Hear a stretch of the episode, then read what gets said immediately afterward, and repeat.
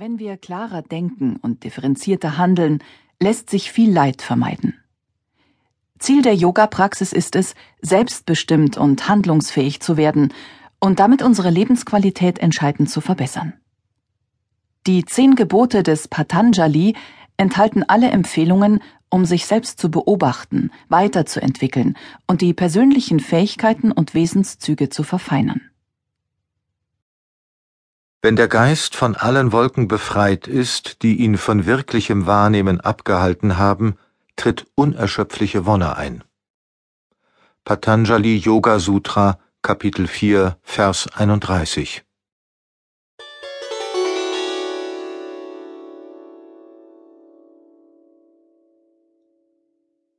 Die unerschöpfliche Quelle der Lebensfreude. In unserer heutigen schnelllebigen Zeit sind wir meist mit irgendetwas beschäftigt. Wir haben zahlreiche Pflichten zu erfüllen, sollen ständig erreichbar sein oder bilden uns zumindest ein, dass wir es sein müssten. Bei all den Aktionen im Alltag wird das Bewusstsein für unseren Körper und Geist oft in den Hintergrund gedrängt. Wann sind wir schon mal wirklich bewusst bei uns?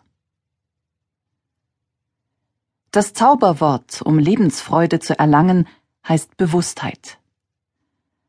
Zwar versuchen immer mehr Menschen, sich über sich selbst und ihr Leben bewusster zu werden, sie bemühen sich vor allem durch interessante Freizeitgestaltung zu mehr innerer Ausgeglichenheit zu kommen.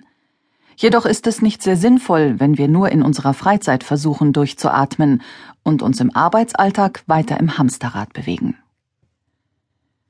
Um die Energiequelle, die in unserem Inneren schlummert, nutzen zu können, sollten wir uns auch zwischendurch am Tag Zeit nehmen, um uns unseres Denkens und Handelns bewusst zu werden.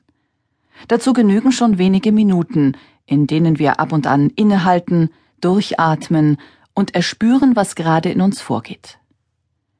So sind wir in der Lage, ganz präsent zu sein und die Schönheit des Augenblicks wahrzunehmen.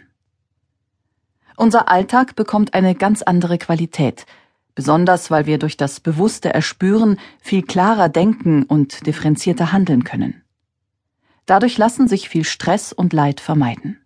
Zum Beispiel, weil wir rechtzeitig bemerken, dass wir uns gerade selbst abwerten oder uns maßlos über etwas ärgern, das nicht zu ändern ist. Eine bewährte und äußerst wirksame Methode, um abzubremsen und zu sich zu kommen, ist der Yoga. Diese heilsame Bewegungsdisziplin, kombiniert mit meditativen Übungen, wird schon seit Jahren bei uns im Westen beliebter. Yoga, eine moderne Lebensphilosophie.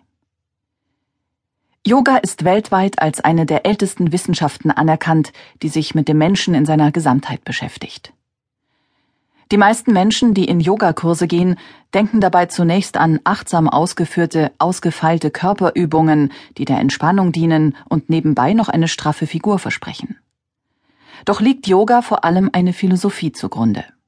Sein Ziel ist es, unseren Geist zu schulen, stabiler, ruhiger und klarer zu werden. Außerdem gilt Yoga als Übungsweg, der zur Selbstverwirklichung führt.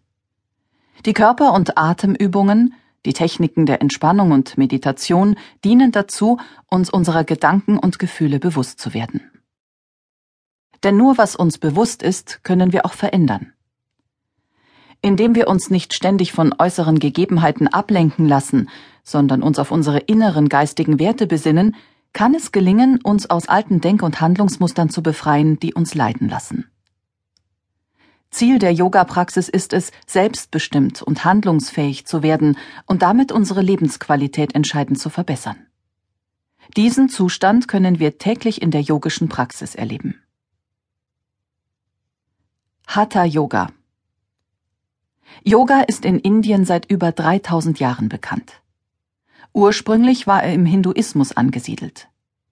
Die im Westen bekannteste Form, der Hatha Yoga, hat sich im 8. Jahrhundert nach Christus aus dem Tantra Yoga entwickelt, der in Abgrenzung zur stark körperfeindlichen Einstellung der damaligen yogischen Gelehrten entstanden ist. Der neue tantrische Ansatz besagte, dass der Körper ein wichtiges Geschenk des Lebens, ein Ausdruck des Göttlichen sei. Somit wurde er nicht länger missachtet und durch Selbstkasteiung zu unterdrücken versucht, sondern es galt nun, ihn gut zu versorgen. Nach wie vor wurden Meditation und Versenkung praktiziert, doch jetzt kamen auch körperbezogene Übungen dazu